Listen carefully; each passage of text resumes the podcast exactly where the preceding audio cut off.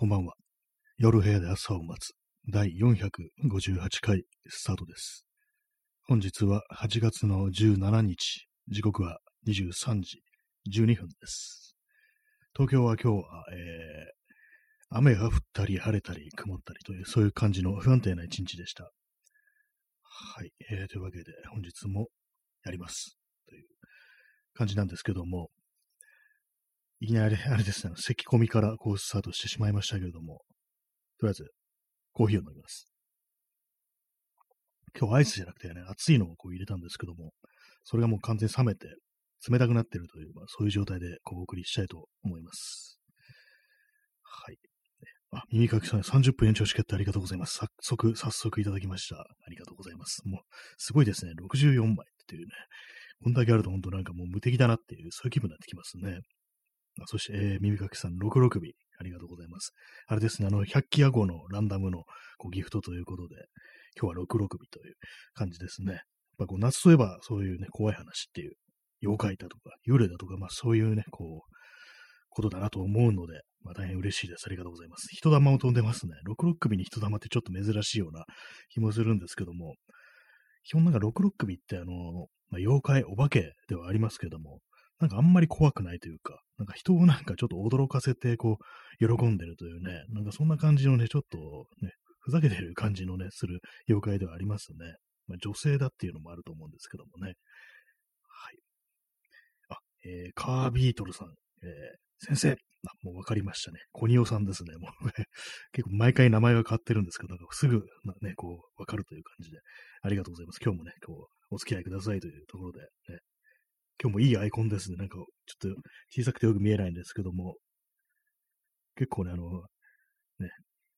コニオさんのアイコンは割となんか毎回気になるような、なんか可愛いね、感じのアイコンが毎回ね、こう投下されるので、ちょっと面白いですね。はい。えー、そういうわけで、今日のタイトルなんですけども、アヘンなおじさんっていうタイトルなんですけども、これ通るのかなと思って、ね、通りましたね。普通にあの NG なんじゃないかなと思ったんですけども、これあのなんかもう、普通にね、このこの文字使えないかと思ったんですけども、アヘンなおじさんいけましたね。ラジオとかアヘン OK っていうことらしいですけども、まあ、あれですね、あの、変なおじさん、あの、志村けんの変なおじさん。で、まあ、ね、それに一文字付け加えてアヘンなおじさんっていうね、ことをなんか、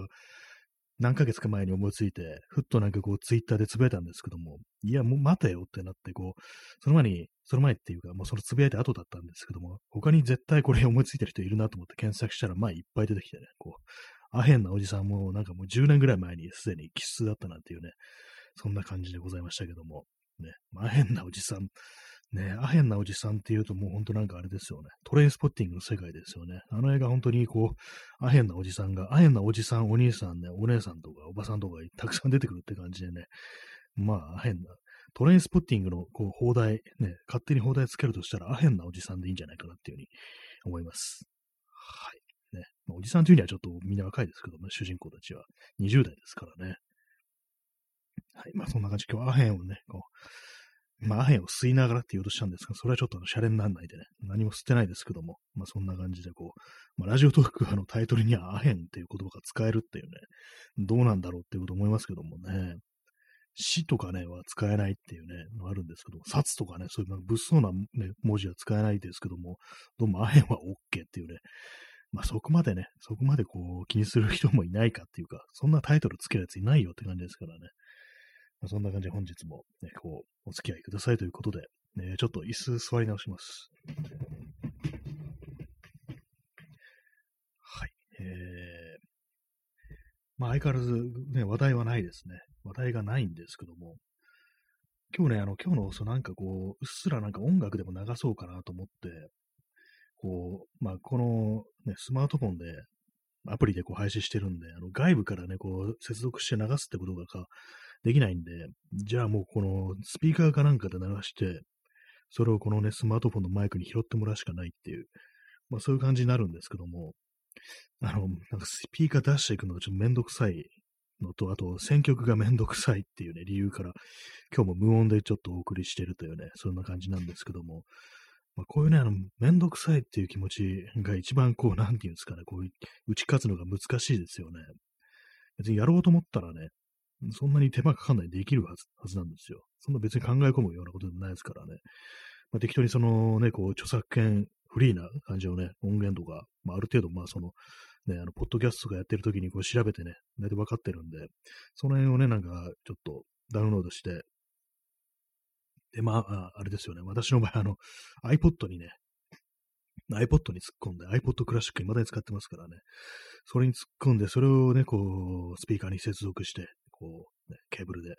それでまあ流しゃいいんですけども、なんかその作業めんどくさいみたいな。結構あの、置き場所の問題なんですよね。そのスピーカーがなんか結構ね、あの存在感あるんで、左右ね、一つずつある、ま、ちゃんとしたのスピーカーなんで、それをね、なんかこのラジオトークの、このライブのね、こう背後に BGM としてうっすら流すためだけに、なんかね、こうセッティングするのもめんどくさいっていうのと、あとなんかね、こう、どこに置けばいいんだみたいな、そのスピーカーをどの位置がベストなんだろうっていう、そういうのを探るのがなんかめんどくさみたいな気持ちになって、まあ、結構ね、あれです、本当に最近思うんですけども、やっぱその、物の配置っていうの結構大事だなと思って、まあ、例えばですね、私、あのー、楽器をね、一応やるんですけども、ね、ギターとかやるんですけども、やっぱそのセッティングがね、たまになんか、いつもなんかそのエレキなのに生音で弾いてるんですよ。そのアンプとか繋がないで。それなんでかつめんどくさいからっていう、そのセッティングが、そういうことなんですよね。えー、カービートルさん、えー、その一手間がいいんですよ。そうなんですよね。その一手間ね、かけてね、なんかこう、いいね、感じの、あれを探っていくっていうのが、まあ、本当はね、本当はこう、やるべきことであり、こう、本当まあ楽しいことでもあるはずなんですよね。それがなんかこう、あれですよね、こう、年を取ると、だんだんそういうことがめんどくさくなってくるっていう、まあ、年のせいにするのもあれですけども、まあ、なんかね、そういうのがあるんで、でその最適なセッティングっていうのを見つけて、それをあのキープできるようにするっていうのがやっぱ大事なのかなと思いましたね。結構その、あれですよね、その楽器の練習とかでも、毎回毎回ね、その、まあ、ギターだったら、そのアンプとかを出してきて、こう、ケーブル突っ込んで、で、なんかその他いろいろこう、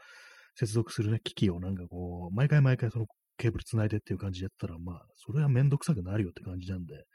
一旦こうセッティングしたら動かさないで、もうすぐ手に取れば、スイッチオンすればすぐにこう弾けるっていう風にね、そういう風にしなければならないっていうね、そういう風にすべきだってことは、まあ、今ね、最近になってようやくわかりました。やっぱ環境大事だっていうね、そのすぐに手をつけられる環境っていうのが、すごく大事だなっていう風に思って、まあ、考えてみればね、このラジオ放送、ね、録音の体制はもうこれだけはね、なんかちゃんとこう、もうすぐにこうできるようにね、私はセッティングしてあるんですよね。机にね、こう、マイクのスタンド、まあ、アームですね。マイクアームがね、こう、ちゃんとね、備え付けてあるし、で、まあ、そのケーブル類とかもちゃんと整理して、まあ、本当になんか自分のね、こう、前にスマートフォンさえ置けばすぐ始められるようにしてるっていうね、感じにね、セッティングしてるんで、やっぱ他のこともそうだよなっていうね、こと思いますね。まあ、特にその、毎日毎日触った方がいいものだとか、練習した方がいいものだとか、そういうものは本当になんかこう、すぐにできるように、こう、始めるまでの、こう、障壁みたいなのはね、下げれば下げるほどいいっていうね、そういうことはね、ちょっと本当に思うんで、本当に思うんですけど、最近ね、最近ようやくそれに気づいたという、そんな感じです。はい。なんかちょっと暑くなってきたんで、エアコンの、なんか除湿にしました。い。なんか外、今日はね、なんか少し涼しいですけどもね、この放送やってるときは、あの、締め切るというね、締め切ってるということもあり、いつもこう、夏のうちはエアコンをね、つけてます。えー、コーヒーを飲みます。なんか頭が、頭が痛いですね。昨日もあれだったんですけども、昨日はあのね、ちょっとあの、太陽光線をかなり浴びたというのもあり、でも今日はなんかね、そういうわけでもないのに、曇ってたのになんか妙にちょっと頭が痛いですね。なんか怖いですね。はい。まあそうなんですよね。セッティングっていうのは本当非常にこう、大事だなというふうに思います。多分ね、本当なんかもうミュージシャンとかが、そう自分でね、こう家とかでそう楽器とか練習するときに、毎回毎回しまってる人ってそんないないんじゃないかな。そんなっていうか、もうまずいないんじゃないかなって思うんですよね。すぐにまあ手に取れるようにしておくっていう。ね。そんな感じにしてるんじゃないかなということになんかもう、ふっとなんかそんな思いつきがあったんですけども、実際どうなんでしょうか？結構な人がなんかね、こう、何かにこう、習熟しようとするとき、マスターしよう、練習しようっていう、そういうときに、どんな環境でやってるかっていうのがちょっと今更なんかね、な、ながらちょっと気になってきましたね。私はなんかね、そう、楽器については本当なんかね、こう、毎回 毎回その、ね、しまってるっていうね、ケーブルとかもなんかね、あのー、引き出しみたいなところいちいちいちいちしまってるんですよね。それじゃあまあ、ね、こう、そんなね、やらなくなるよっていうね、めんどくさいからまあ生音で弾くと。生音だとなんか、ね、よくわからないですからね、ギターなんてのは。そうするとね、なんかこう、まあ、適当になるわけでね、まあそういうのもあり、何かをこうね、練習したいとかね、こうマスターしたいって思ったら、そういうね、こうセッティングの手間っていうのは惜しんじゃいけないっていうね、最初の。で、まあこれだっていうのが見つかったら、それをなんかキープするっていうね、まあそれが大事なのかなっていうふうに思いました。まあギターのね、なんかケーブルとかね、その、アンプシミュレーターとかあるんですけど、なんで片付けてるかっていうと、あの、邪魔だからっていうね、さすがにもう結構ね、私、今使ってるこの机、作業机とか、結構でかいんですけども、それでもね、こう、他の趣味のものがいろいろ置いてあるんで、今、そのカメラですね、カメラのレンズとか、カメラ本体だとか、それがもう結構場所を取ってて、でそこにあの、もう一つあの、パソコンが置いてあって、ノートパソコンが置いてあって、でさらにね、このもうデスクトップのパソコンもあるしって感じで、あんまこうスペースがこうないっていうのがね、それがまあ大きいと思いますね。でもその辺をね、ちょっと工夫して、本当になんかね、こう、すぐにこうできるっていう風にしないと、まあ、いかんって、ね、そんなことを思ってるというわけでございますけども。結構私、あのー、あれなんですよね。ピンタレストとかで、あの、画像とかですね。えー、カービートルさん、うんうん、ありがとうございます、ね。そ同意いただけると、すごく嬉しいですね。円滑化。あ、そうですね。そう、円滑化っていうのがすごくわかりやすいですね。そう、滑らかにね、こう、スッとなんかこう、あんまりこう、考えなくってもね、すぐにできるようにしておけば、だいぶね、その、脳のね、余計な部分つかなくて済むっていうね、集中できるっていうね、そういうのがありますからね。まあ、その、ピンタレストでね、結構人のなんかワークスペースみたいなね、まあ何でもそうですけども、物を作ったりする人だとか、あとまあなんかパソコンデスクとかね、なんかその辺のなんか作業環境みたいなもの結構見るのが好きで、特になんか DIY とかやってる人だとか、あとまあなんかこう、ハンドメイドのね、なんかアクセサリーだとかそういうものを作ってる人の机っていうのをね、結構見るのが好きで、あれなんかね、ほんと効率的になんか全ての道具がすぐ手に届くようになったりだとかして、非常に参考になるんですよね。で、まあ別に私はアクセサリー作ってるわけじゃないですけども、ぱりあれですよね、本当にこう、まさしくそのカービートルさんのね、おっしゃった、こう円滑化ってやつで、本当にツールがね、すぐ手に取れるっていうのは、これ、非常にこう、やっぱりこう大事なことなんだと思います。今私の手の届くところにあるのが、あれですかね、パソコンのキーボードとマウスと、あと、ヌテラですね。これ、チョコレートスプレッドがなんか置いてあるって感じで、ね、たまになんかこう、あれなんですけども、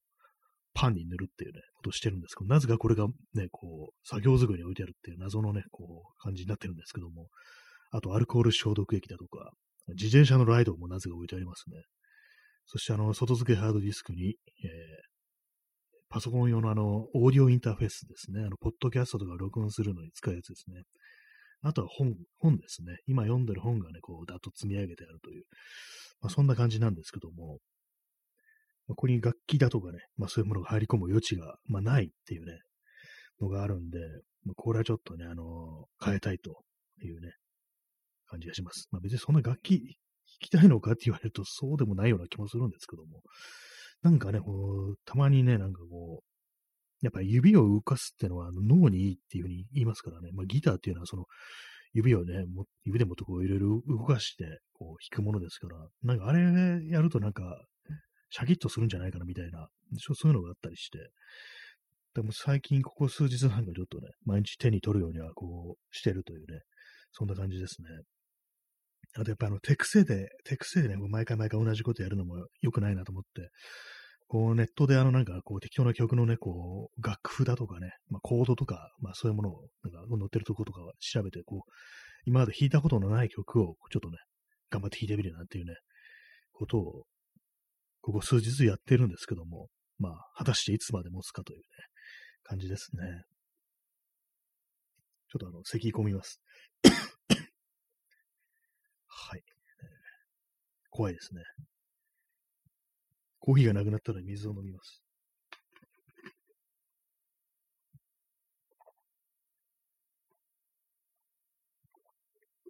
今日みたいにちょっと涼しい日だとあれですね、あの、水分をこうあんま取らなくなってしまうっていうのがありますね。一時期はなんかほんと1日2リットル飲むぞなんていう風にね、こう、水分取るぞって言ってたんですけども、最近はあんまこんそんな感じじゃなくなっちゃってて、ちょっと良くないですね。はい。えー、何でしたっけ？まあそうです。あの、セッティング重要っていう、そういう話でございました。ねまあ、全部のね、全部のものがすぐ手に取れるところにあるってのは、まあまあ難しいですよね、本当にね。こう、あれなんですよね、こう、私の場合だとね、こう、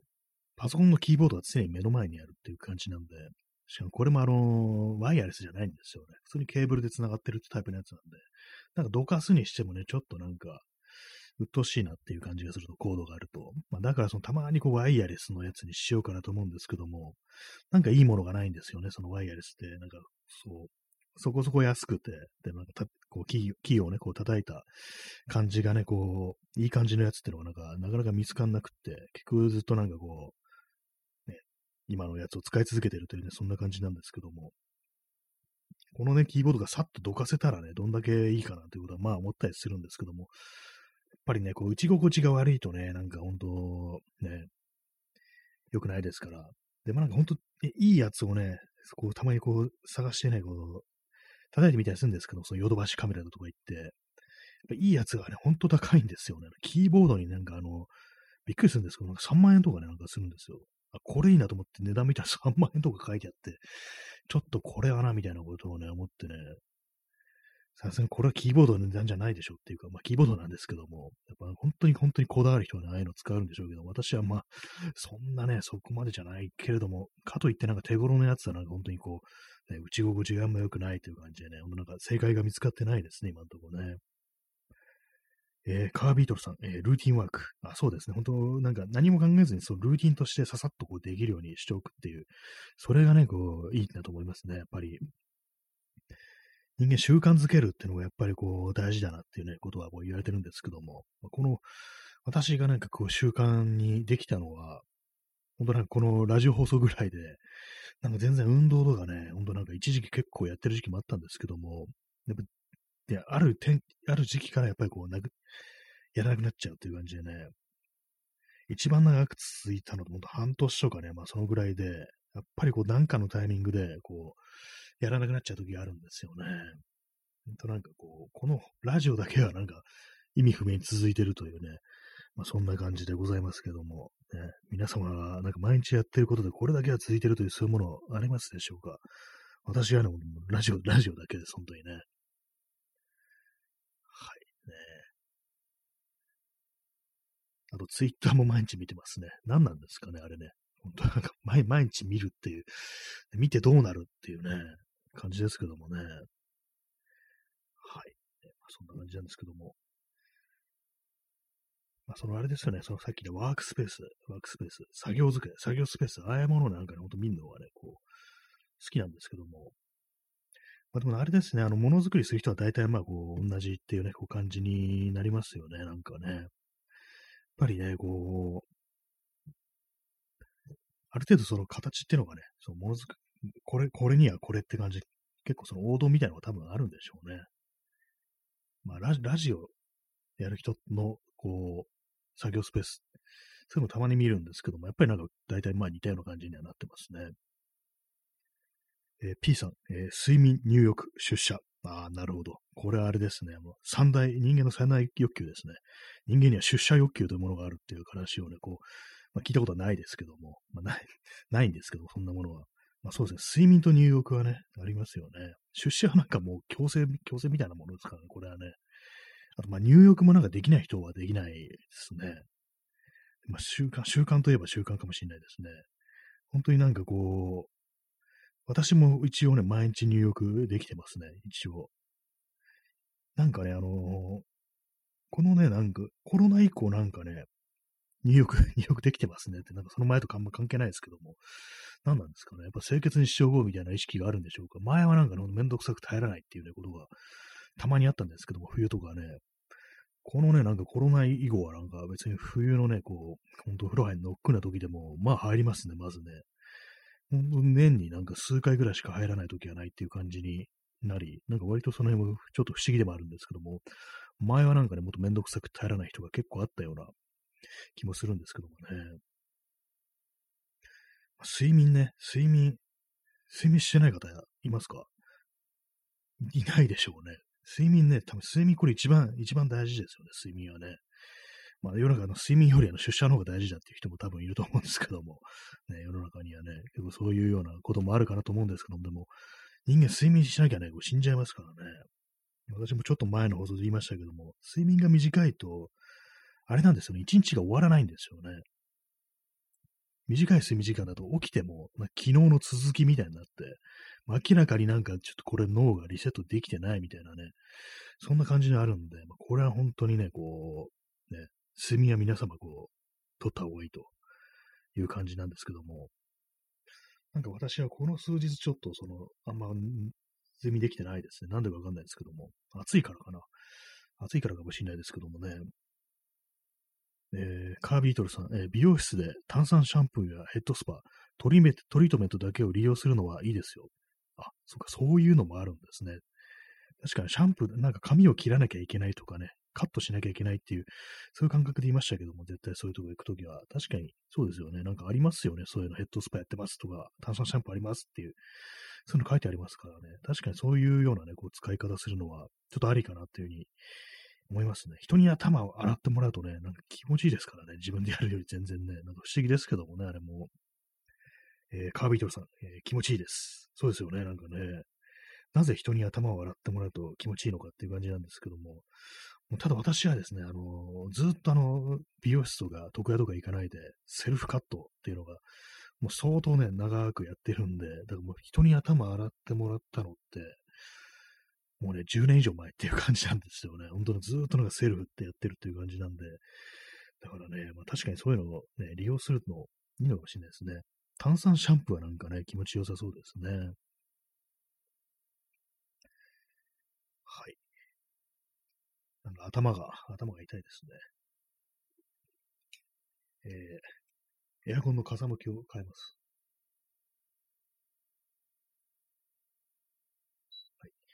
はいって何なんですかえー、カービィトルさん、えー、この夏にさっぱりします。あ、いいですね。こう、やっぱ髪切ったりするとね、髪切ったり、こう、シャンプーしたりね、まあ、顔剃りとかもそうですけど、特有の、ああいうの本当にこう、すっきりしますからね。結構ね、まあ、でもなんかあの、一回ね、めんどくさくなっちゃうとなかなかね、こう、できないんですけども、私もなんかね、ずっとずっと髪の毛切ろうっていうふうにね、まあ、セルフ、セルフなんですけども、やろうと思ってて、で、なんかね、やっとこの間こう、カットしたんですけども、自分で、なんか微妙にね、なんかあの、最近暑くって、なんかあのね、私もカットする洗面所でね、洗面所でみんなこうバリカン使ってビーンってやってるんですけども、暑いんですよ。エアコンとかないですから、洗面所は。そういうのもあったりして、ね、どんどんどんどんナスがダラダラ出てきて、もう早い早いところ散髪終わらせようって感じで、もう雑な感じで切っちゃって、で、なんかね、ちょっと一部分だけなんか長いみたいなね、変な感じになってるんですよね。ちゃんとはっきりとこう、決められてないという感じで髪型が、なんか曖昧なね、曖昧な、日本の曖昧な髪型の私みたいなね、そういう感じになってるんですけども、まあ、それもあるんでね、ちょっともう一回なんかもうカットしたいところであるんですけども、なんかこうめんどくさくってやってないですね。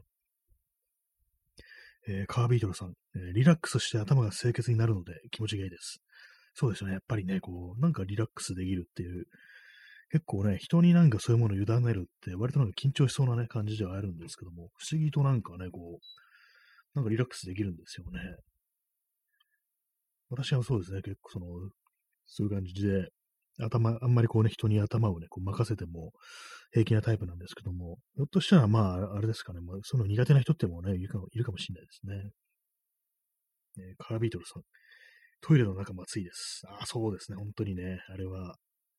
それでなんかトイレ行きたくないって人も結構いるんじゃないかなっていう私はちょっと思うんですけども、それなんかあの、ね、こう我慢してね、なんかこう、あんま体に悪いみたいな、そんな感じになってる人もいたりしてなんてこと思うんですけども、私トイレ入るときは必ずこうなんか文庫本とかをね、こう持って入りますね。で、まあ、でも本当なんか暑いから、もうすぐに出たいっていうね、感じでね、シャッとなんかこう、ね、出てくることが多いですね。じゃあなんで本持って入るんだって感じですけどもね。えー、P さん、えー、古来日本での、日本の風習、軒先での散髪しかない。あー、と言いつつ、今の軒先もめちゃくちゃ暑いですからね。軒先で散髪してる人って昔どれぐらいいたんでしょうか。え床屋じゃなくって、軒先でセルフカットしてるっていうね。なんか江戸江戸時代みたいな感じのことをちょっと思っちゃいましたけども、ね、軒先で切るとなっても、あれですよね、髪の毛切るときって、あの床屋とかね、美容室行くと、あの、首の周りになんかあのね、あの、巻きますよね、なんか。あの、髪をね、キャッチするための、なんかあの、なんていうんですかね、あのね、あの、ヘアキャッチャー、そんな名前かどうかわからないですけども、なんかそういうものをね、首の周り巻きますけども、私の洗面所でね、こう、髪を切るときは、セルフカットするときは、もう、上半身ね、こう脱いで裸になって、それでこう、バリガンとか使ってるんですけども、まあね、落ちてきた、その、切った髪の毛がね、こう首周りにまとわりついてね、でも汗かいてるもんですから、それがなんかこう、ね、非常になんか嫌なね、ビジュアルになってね、なんか汚いな、みたいなことを思いながらね、こう、ね、思いながらこうやってるんですけども、それをなんか軒先でやるとなんか完全に異常者ですよね。なんか、軒先でなんか上半身裸になってなんか、ね、バリカン使ってるやつがいるっていうね。まあ、やばい風景ですけども、まあ、江戸時代だと思えば大丈夫ですね。そんな感じだったかもしれないというね、ところですけどもね。えー、耳かき、耳かきさん、一軒家の軒先というものが贅沢なものに感じますね。そうですね。なんか私の頭の中で本当にね、こう、古いね、日本家屋のね、一軒家のね、前になんか縁台みたいなのが置いてあって、ね、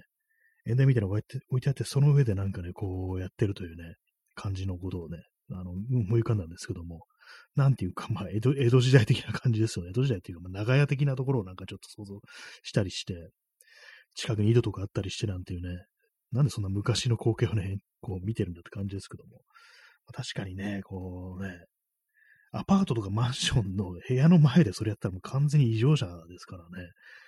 ていうか、なんか霊かなこいつって思いますよね。なんかこれ、音量なのかなっていうね、なんか髪の毛になんか思いを残して死んだ、ね、音量なのかなってこと思いますからね、そんな見たら。確実にこれ生きてる人間じゃないみたいなことをね、多分見たら思うと思うんですよ。本当なんか稲川淳二が本当に、ね、こう、あ嫌だな、おかしいな、なんか変だなと思ってたら、司会の端っこに髪の毛切ってる人がいるんですっていうね、なんか、確実に生きた人間じゃないんだっていうね、生きてるんですけどもね、絶対そんな感じになると思うんで、ちょっとね、アパートとかね、マンションではね、ちょっとやめた方がいいですね。一軒家でもちょっとやめた方がいいと思うんですけど、この時代はね。まあね、世知辛い時代ですよね、本当にね。はい。えー、耳かきさん延長して延長させていただきましてありがとうございます。ね、こう皆様の、ね、こう、いつもくださる温かい延長チケットによって本日も30分延長することができましたので、もうね、もう30分お付き合いくださいという感じなんですけども、えー、カービートルさん、えー、体の方はサウナや赤すりですっきり。まあいいですね。赤すりはやったことないですね。私はね、そういうものは言ったことないですね。なんかセルフでなんか赤すりみたいなのできるっていうね、なんか手にはめてこすると赤が出るみたいなね、なんかそういうのは使ったことあるんですけども、ほんとちゃんとしたあのサービスとしての赤すりっていうのはこう、行ったことがないんでね、あれもなんか結構ね、スカッとしそうな感じじゃありますよね。サウナもそうですよね。基本的にはまあスッキリするものであるっていうね。まああれも体をいじめてるというまあ側面はありますけども、やっぱりなんかああいうの繰り返してなんか整ったっていうふうにね、なんかこう、言うなんか界隈とかありますけども、なんだかんでそのね、あのー、冷たいのと熱いのってね、なんか確かに気分気分いいんですよね。一時期あれなんですよね、あのー、私、その、お風呂入るときに、まあ熱いシャワー浴びてから冷たいのを冷たいシャワー浴びて、また熱いのを浴びるっていうね、なんかそういう、なんかそのね、こう、交互になんかそういうことをやるっていうのはね、ちょっとやってみた時期あったんですけども、やっぱ気分はね、こう、ちょっとね、スカッとしましたね。なんかあの、ちょっとあれなんですよね、感覚としては、あの、プールで泳いだ後みたいな感じになるっていうね、ま、ちょっと不思議な感覚だったんですけども、あれもなんかね、ちょっと、そのサウナとかだとね、ちょっと追い込みすぎるっていうのがある場合に、その辺のなんかね、ちょっと手軽にできる、その冷たいのと熱いのを交互に浴びるっていうことをするとま、それなりにね、ちょっと決まるのかななんていうふうにね、思いますね。えー、P さん、えー、下にビニールプール広げて水浴び気分で水着プラス上半身裸。あ、それはいいかもしれないですね。なんかちょっと子供みたいですけどもね。まあ、大人がね、そういうこともやってもいいじゃんって思うんですけども、ね。アメリカのね、大きい家なんかね、こう、プールとかあったりして、そういうところでなんか夏とかね、泳いだり、ね、焼いたりしてるんだから、まあ、日本のね、住宅事情で、まあ、そうプールなんてないわけですから、じゃあビニールプールでいいじゃんって感じでね、こう、ね、それでやってもいいじゃないかなんていうね、ことをちょっと思いますけども、ね、路上に突然ビニールプール広げて、そこでなんか水浴びしてるっていうね、こう、いいと思います、本当に私は。ね、これ私があの、いつも、いつもじゃないですけど、時々聞いてるあの、中トロ議長という人のね、このラジオトークのね、放送なんですけども、あのね、議長はなんかあの、自分家の なんか庭にビニールプールを置いて、そこでなんか水浴びしてるっていうね、ことをね、なんかやってるなんていうね、話をしてましたね。でも結構その場所によってはまあありっていうね、ちょっとあの23区だと難しいかもしれないですけどもね、ちょっとね、あの本当なんか、広い敷地がある人で、広いというか、庭みたいなのがちゃんとあるところだったらまあありなのかなっていう感じですね。まあ要は外から見えなければいいっていうね、感じなんですけども、いっそあれですよね、あの部屋の中に、普通に部屋の中にビニールプール広げて入るっていうね、あんま風呂と変わらんっていうか、ね、こぼれたら大変だしみたいなのありますけども、そういうのもやってみたらもしかしたら気分いいのかもしれないなんていうね、ことを思いますね。はい。あ、P さん、えー、30分延長チケット4枚、ありがとうございます。すごい、もう67枚ですね。ほんと使うそばから補給されるという感じで、ね、こう、これでもう桜吹雪だっていうね、延長チケットの桜吹雪じゃっていう感じなんですけども、ありがとうございます。はい。えー、カービートルさん、人間洗車場できないかな？あ、いいですね。なんかこう、オートでね、なんかもう入っていくと、ね、こう、缶全部洗ってくれるっていうね、結構大変なことになりそうですけどもね、なんかね、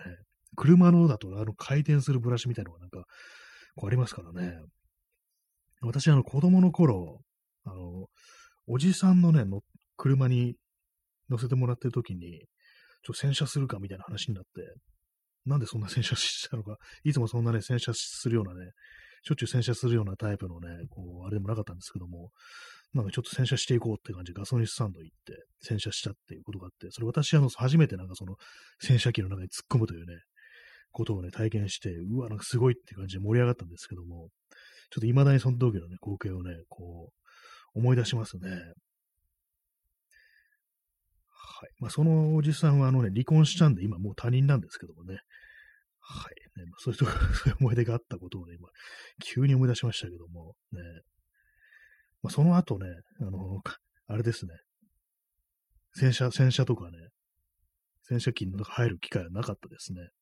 別にこれから、これからでもやれっていう、やればできるという感じなんですけども、まあ、別にないですね、そういう機会はね。えー、カービートルさん、えー、あれですね、あの、見ざる言わざる聞かざるの、ね、こう、絵文字に、こう、ね、左が、左側にこう、インっていうね、こう、入っていって、こう、あれですね、こう、洗車機をね、表す絵文字をいただきまして、ありがとうございます。そうですね、こんな感じでね、こう、全部ね、こう、全身洗ってくれる人間洗車機、洗車機じゃ人間洗車場、そういうものがね、こう、ね、あったりしたらね、いいなと思いますね。人間ね、人間をああいうとこ突っ込んだら、まあ、なんかね、怪我しそうな感じはありますけども、なんかもう、あれですよね、もう少し高度な、なんか AI とかにね、こう、人体のね、こう、人体の清掃ってなんだって感じですけども、風呂もね、なんか風呂もオートでやってくれたら多分ね、今のめん、風呂入るのめんどくせえって気持ちもだいぶね、こう、楽になると思うんで、まあね、そういうのもあり、こう、ね、テクノロジーの発展が待たれるという感じですね。これ前に私の友人が、あの、風呂入るのめんどくさいから、なんか飲んだら風呂入ったことになるサプリとか、ね、錠剤とか出してくんないからみたいなこと言ってたんですけども、さすがにそれはなんか脳の一部分を何かどうかしてるっていう風になるんで、結構危険そうなんでね、それあれなんで、まあ、実際にこれはそれからね、もうそれはもう機械に洗ってもらうというね、そういう感じでいこうじゃないかというところをね、思いますね。まあそうなんです。それ結構掃除だとかね、まあそういうものっていうのは、まあ、人間のね、こう体のメンテナンスもそうですけども、やっぱりね、こうやらないとね、ちょっと元気がなくなってくるっていうのは、こ、ありますね、本当にね。水を飲みます。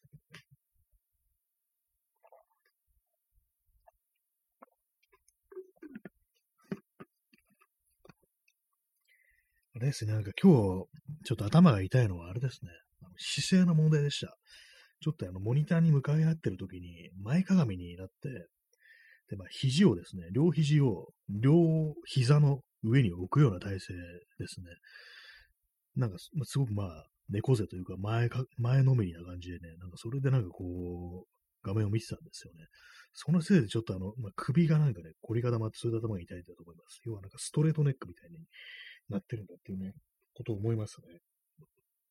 今、首をなんかこう、ぐりぐりね、こう回しながらこう、お送りしておりますけども。昔はなんかそんなにあのなんですよね、こう、頭痛持ちじゃなかったんですけども、なんかね、結構、近年、周りにね、なんか、なっちゃったりしますね。まあ、その、パソコンに、ね、向かい合ってると、そう絶対そういう風になりますよね、なんかね。まあ、何がね、どういう体勢が一番いいのかなってたまに思うんですけども、多分ね、床に、床、床じゃなくてもいいんですけど、横になって、仰向けになって、で、まあ、その、寝てる状態、でそのね、天井とかにモニターがあればね、だいぶ楽になるのかな、なんていうふうに思いますね。天井じゃなくてもいいんですけどなんかアームとかで、なんかね、こう寝た状態でこう見れるっていうね、そういう風な状態にしたらね、結構いいのかもしれないですね。えー、カービートルさん、えー、両サイドにレースクイーンが洗ってくれる計20人の洗車、洗車場できないかな。過去、造語っていうね、洗車場っていうね、まあ、洗ってくれるお嬢さんということですね。レースクイーンが20人ってもう結構すごいですよ。ものすごい数だなって感じですけども、ちょっとあれですよね。なんか F1 とかレースのなんかピットっぽいところありますよね。そこにピットインしてなんか洗ってくれるみたいな感じでね、なんかちょっと、あれですね。非常になんかもう、ちゃんとね、こう、許可を得ないとね、できないタイプのこう商売みたいなものをちょっと想像しちゃいますけども、洗車場っていうと、何かちょっといかがわしい感じのね、あれになりますけども、普通にね、なんかこう、洗ってくれるだけっていうね。まあでも今でもありますからね、そういうのね。これあのー、公衆浴場であって、まあ、これ洗う、体を洗ってくれるところなわけであり、っていうね、そういう建前でもってなんかこう、ね、警察もこう取り締まらないっていうね、なんかそういうようなサービスありますからね。そんな感じのなんか結構ね、まあ、ざるな国だわと思いますよね、本当にね。えー、カービートルさん、マニラとかタイにできないかな。かもうすでにあるんじゃないかという、そういう気がしてますね。なんかね、日本にもなんか、あるんじゃないかみたいな、まあ、レースクイーンかどうかわからないですけども、非常になんかそういうね、こう、いかがしいものっていうのはね、こう、思いついてもね、もう大体まあ手を出してるというね、そういう人間がいるというような感じですからね。まあ、こう、レースクイーンじゃなくて、なんか本当になんかね、こう、専門家みたいな、こう、体を洗う専門家みたいなね、なんか、すごい腕利きのエンジニアみたいな人たちがなんか、ものすごいスピードでこう、なんかドリルとか使って洗ってくれるみたいなね、そんなサービスがあったらちょっと面白いかもしれないですね。完全俺はマシンかぐらいの勢いでこう、ね、それこそあのー、F1 レースのね、こう、ピットみたいな感じでね、マッハでこう洗ってくれるみたいな、5分、5分で終わりますみたいなね、そういう感じのサービスみたいなのがね、できたらまあ、結構ね、ありますからね、コインシャー的な感じでね、なんかそういうのあったりしたらっていう感じなんですけども、まあ、そんな、そんな人を雇う、ね、時代じゃないっていう感じですね、本当にね。はい。なんかよくわからない話をしてますけども、なんかちょっとね、いかがしい方向にね、ちょっと行ってきてしまいましたね。えー、右垣さん、えー、トップレスの女性が両サイドから泡まみれの父で車のガラスを洗うっていうサービスを映像で見たことがあります。これも間違いなくこれアメリカでしょうね。なんか、ありますね。トップレスじゃなくても、なんかあの、なんかアメリカの、なんかね、ハリウッド映画とかでも、なんか妄想シーンとかで、なんかセクシーなね、こう女性というものは、なぜか洗車をしているっていうね、何なんですかね、あの、あの、なんか、ね、不思議ですけども、アメリカさん、アメリカでした。笑い。ね、そうですよね。絶対、これ、何なんですかね。アメリカの洗車シーンみたいなのありますよね。なんか妄想みたいなのがあったりしてね、結構不思議なんですけども、そういうなんか性的な妄想をかき立てるのがなぜか洗車っていう、洗車してるっていうね。まあ、なんなんていうかね、こう、アメリカらしいというか、まあ、50年代のアメリカみたいな、そういうとこから来てるんですかね。本当になんかどんどんどんどんこう、ね、伸び、これが伸びていく、成長していく、そういう輝かしいアメリカの姿みたいなのが、こう、車社会というもの、ね、こう、と同時にやってきたということで、そこからなぜかね、こう、セクシーなイメージもついてるっていうね、あれかもしれないですね。えー、P さん、えー、マイクロシャワーヘッド、石鹸も使わずそれだけで汚れが落ちる。かっこ、深夜の通販番組でやってた。本当なんですかね？マイクロシャワー、なんか水の粒子が細かいんですとか、分子が細かいんですみたいな、そんなやつですかね？石鹸も使う、ーんって感じしますね。どう、どうなのって感じがしますね。ちょっと、結構うさんくさいですね。どうなんですかね？なんかでもシャワーヘッドで結構ね、その、違うみたいなことはね、ありますからね。なんかあんまりその水の量はね、水はそんなに使わなくて節水できるけども、ちゃんと洗えるみたいな、そういうのが売りになってるやつとかあって、それはね、なんか実際にまあまあこういけるみたいな話を聞いたことありますけども、まあ、石鹸ね、使わず、なんかでも油シャンとかありますよね。まあ、あれはなんか多分油とか落としすぎても良くないから、適度にね、残すために、そのお湯で洗おうってそういうことらしいんですけども、なんかね、その、油シャンね、私の、こう、ツイッターのタイムラインで、相互の人がなんかやってたという時期があって、最初油シャンでいけるって話をしたんですけども、途中からなんか気持ち悪くなったっつってなんか普通にシャンプー使ってたような、そんな気がするんで、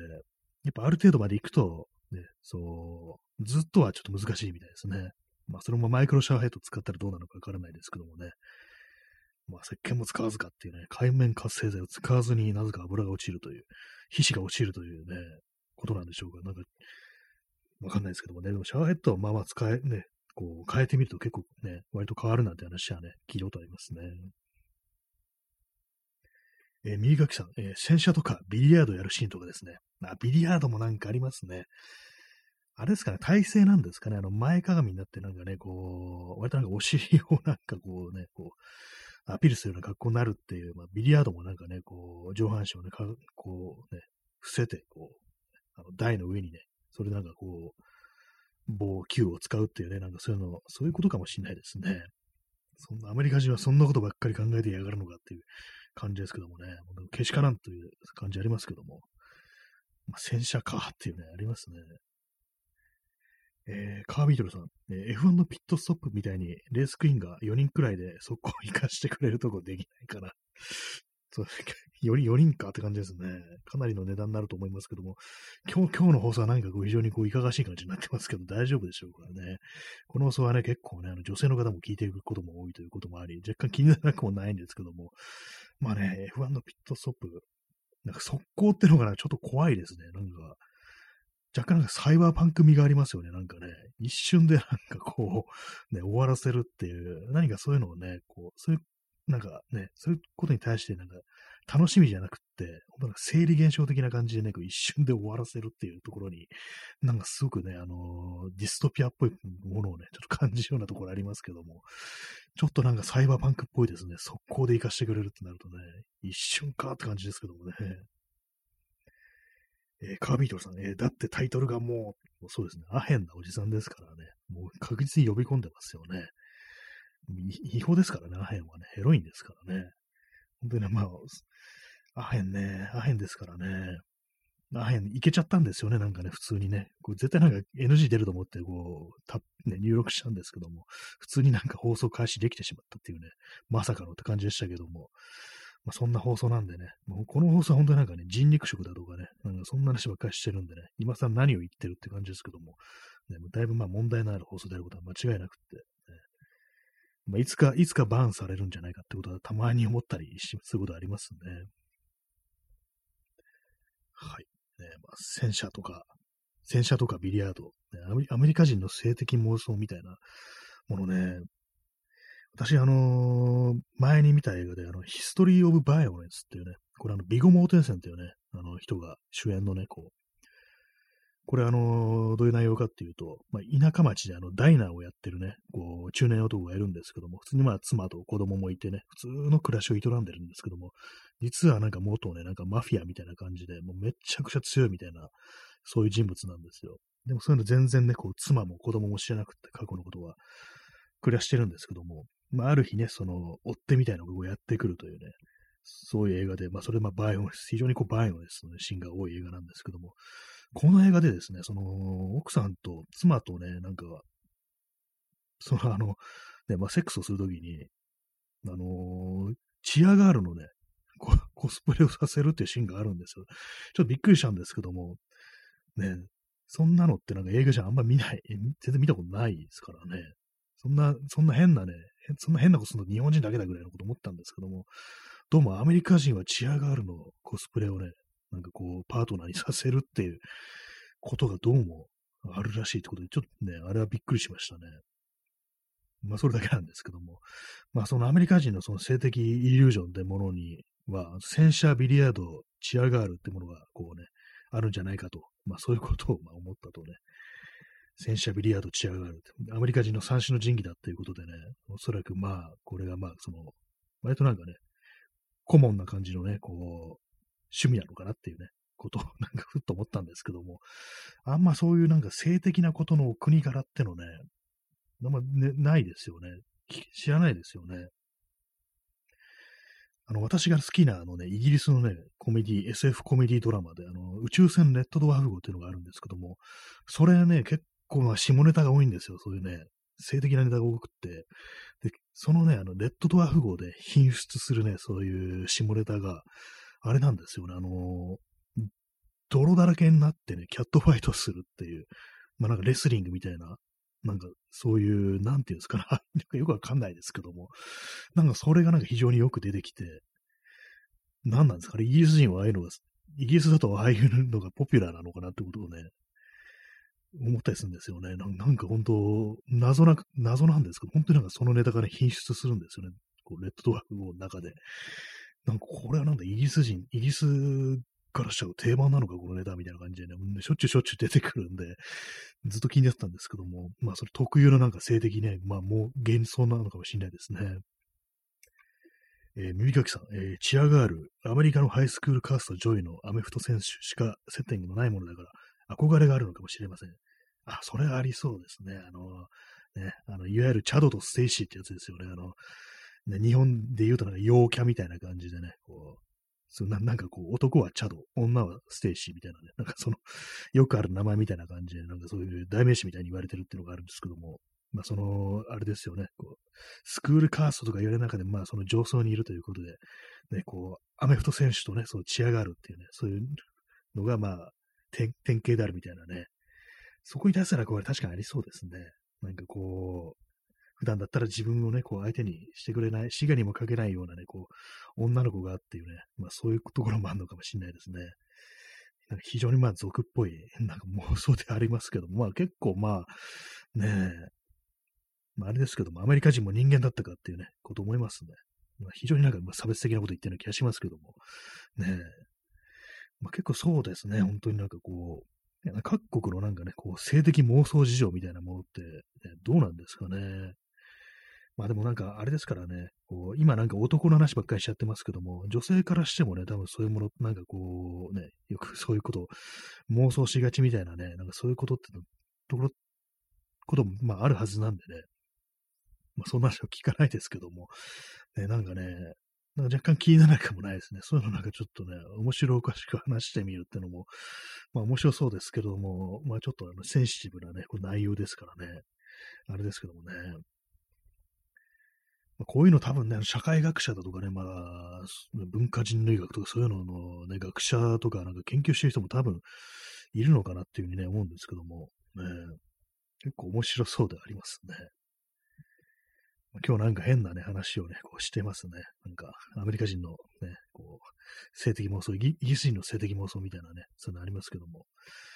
まあ、お国柄というものはそういうところにも出てくるのかななんていうふうにね、こう、まあ思ったりしますね。え水を飲みます。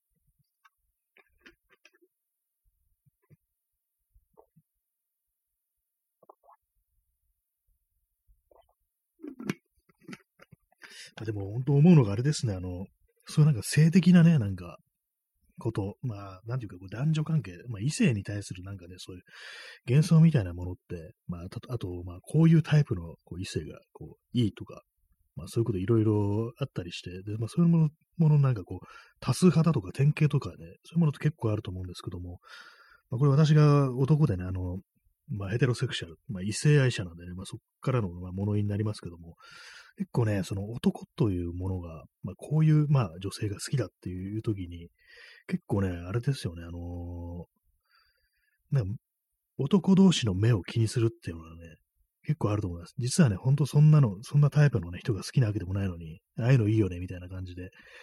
バカにされないね、こう趣味みたいなね、そう、女の趣味みたいな、ちょっとゲスな言い方ですけども、なんかね、こう、そういうところって、なんかね、あると思うんですよね。本当に自分がこう感じてることとか言えずに、まあ、いわゆるまあホモソーシャルってやつですよね。まあ、そういうのを、男同士のこう目を目を気にして、まあ生きるみたいなね、結構まあそういうね、ところがあると思うんで、本当のことっていうのはなかなかこう、表にね、出てこないのかもしれないですね。まあ各国、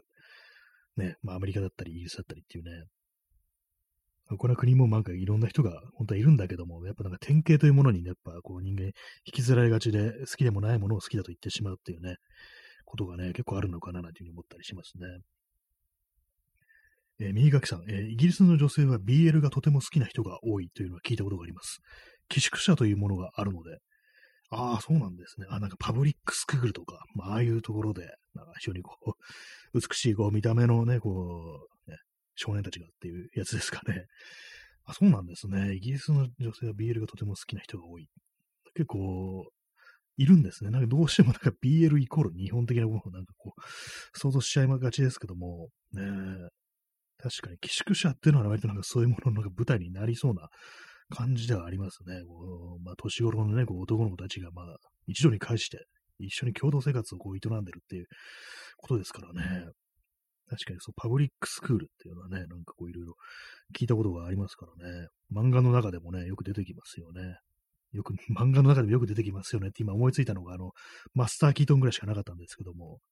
なんかね、ありますね。えー、P さん、えー、ドライブスルー、ダイナー、ビリヤード、ロカビリー、それがアトムキャット。あ、その構成する要素ですね。アトムキャットっていうですね、その手の感じの、なんかロカビリーとかね、いろんなもののね、こう派生する、まあカルチャーとかありますけども、総称してアトムキャットっていう、あれなんですかね。アトムキャットって言うとあれ、あれ思い出しますね。あの、核戦争後のアメリカを舞台にしたあの RPG があるんですけども、フォールアウトっていう RPG があるんですけども、その中にこう、アトムキャットっていう風に呼ばれてる連中が出てきて、あ、P さん、それです。あ、まあ、その話だったですね。普通に、そ その、なんかそのアトムキャットの元ネタみたいになるカルチャーがあるのかなというふうに思ったんですけども、そうですね、彼らはね、なんかこう、あれなんですよね。非常にね、この、まあ、核戦争後の世界でね、すごいなんかパワーアーマーっていうね、人間がその着込む外骨格みたいなね、スーツがあるんですけども、そういうもの非常に凝って、ファイヤーパターンのね、ペイントとかそれをやったりしてね、ワイみんなでワイワイやってるっていうね、でなんかみんなリーゼントで革ジャンとか着てるね、連中なんですけども、結構いい人なんですよね。なんか、割となんかいい人たちなんですよね。そういうね、こう、人たちが出てくるんですけども、まあ、いわゆるね、もう、本当ね、50年代のアメリカのカルチャーみたいなものが、こう、遠い未来のね、こう、核戦争の世界になんかそういう形でなんか存続してるみたいなね、そういうことを描いてましたね。まあでもなんかああいうのもね、なんか結構いいなっていうね、なんか憧れみたいなのちょっと出てきますね。なんかこう、スタイルがバシッと決まってるものに対する憧れみたいなのって結構あるんですけども、なんていうんですかね、その中にスポッと、収まればすごく気分がいいんじゃないかみたいなね、こともあったりして、まあ自分がなんかまあそこまでハマれるわけでもないんですけども、なんかちょっとしたね、ちょっとなんかうっすら憧れめいたものっていうのが、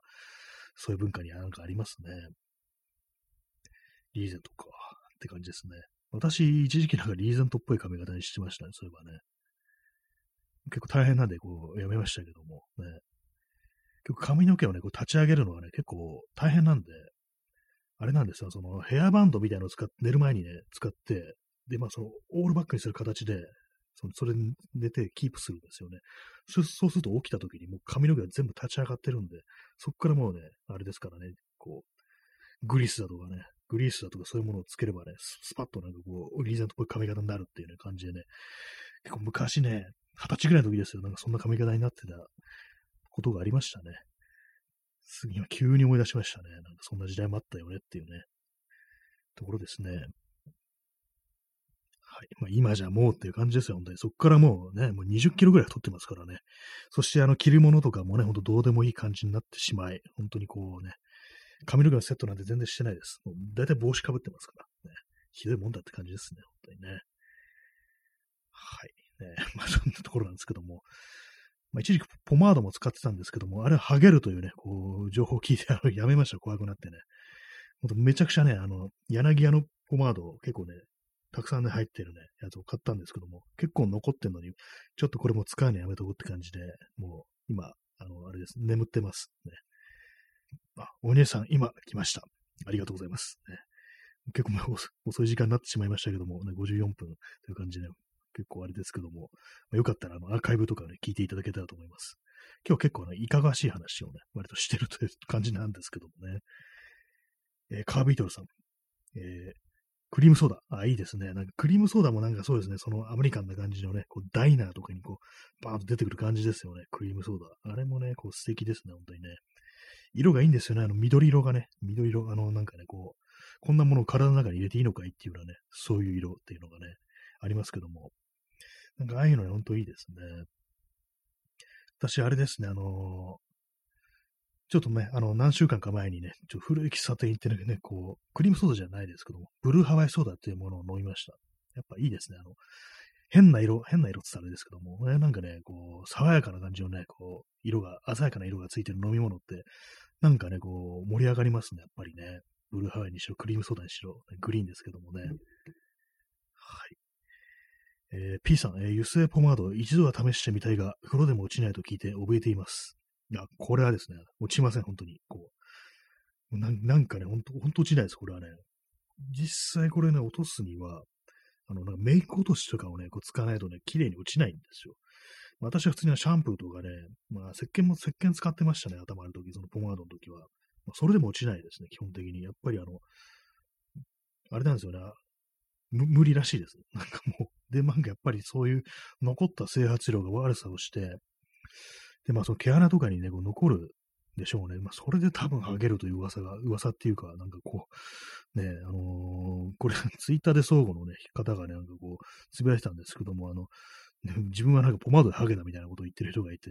それを聞いて私はなんか、ちょっとね、あのー、いや、やめたんですけども、怖くなって。ねえー、お姉さん、えー、油性って強烈、燃えそうですね。まあそうですね。ただでさえ髪の毛なんかすぐ、すぐにね、なんか、メラメラと燃えてね、チリチリになるタイプですからね。そこに油なんか入っても、来たもんじゃね、もう、こう、あれですよ、もう一瞬でもうね、かなり景気よくね、燃えるでしょうね。昔、あの、ちょんまげとかの時代はね、あの、瓶付け油つってね、あれも油でしたからね、あれもまあまあ、こう、燃えるんじゃないかっていうね、お相撲さんの頭も結構燃えると思いますね、あれ、火近づけたらね。燃やしたくはないので、ちょっとね、油性ポマードはちょっとって感じなんですけども、まあ、ポマード的なものとしてはね、ああいう艶が出るものとしては、やっぱあれですね、グリースですね。あれは水溶性なんでね、落とすの簡単っていうのが、こうあるんで、やっぱまあ、それが一番いいかなと思います。ね、私はまあ最近こう、まあ、髪の毛セットするなくなっちゃったんで、グリースじゃなくて、本当に安いジェルとかにしてるんですけども、まあ、油性ポマードはね、ほんとなんかちょっと取り扱い注意だって感じなんですけども、でもあれですね、昔の人、ね、ポマードとか当たり前使ってたんですよね。でも全員ハゲてたわけではないですよね、多分ね。まあ、それはなんか本人のね、なんかこう、ご本人の使う人のね、なんかそう、頭皮の状態というか、まあその遺伝みたいなもの結構あると思うんですけども、まあにしてもやっぱりあんまね、こう、ね、よく、よくはないだろうなっていうね、感じのことは思うんでね、今は使ってないですね。あと一時期あの、ワセリンを使ってる時もありました。これはですね、南米とかだとワセリンとかでね、メキシコとかでもう、ワセリンで髪の毛セットするっていう、そういうカルチャーがね、なんかこう、あるらしいんですよ。それを聞いてなんかちょっと試してみたんですけども、まあ、これあの、まあ、ほとんどポマードでした。ね。そういうのもあったんでね、まあ、それもやめたんですけども、やっぱ落ちないし、まあ、水溶性のものにしておきましょうというね、まあ、そんなことをね、私は思ってるという感じです。まあ、最近全然髪の毛セットしてないですけどもね。はい。えー、カービートルさん、えー、中学生の頃、頭にムースつけて火をつけてた子いた。すごいですね。ていうか、もうなんかアイコンがなんか今こう、ね、カービートルさんのアイコンがなんか頭にね、こう、まあ、燃えてるアイコンになってますけども、それかなり謎ですね。あえて、あえて燃やしていくんですかね。かなりなんか結構謎なムーブですけども、結構ね、ワイルドに程があるとって感じですけども、なんか、多分、つけたくなる何かがあるんでしょうね。まあ、中学生ぐらいの時ってね、まあ、そんな感じですからね。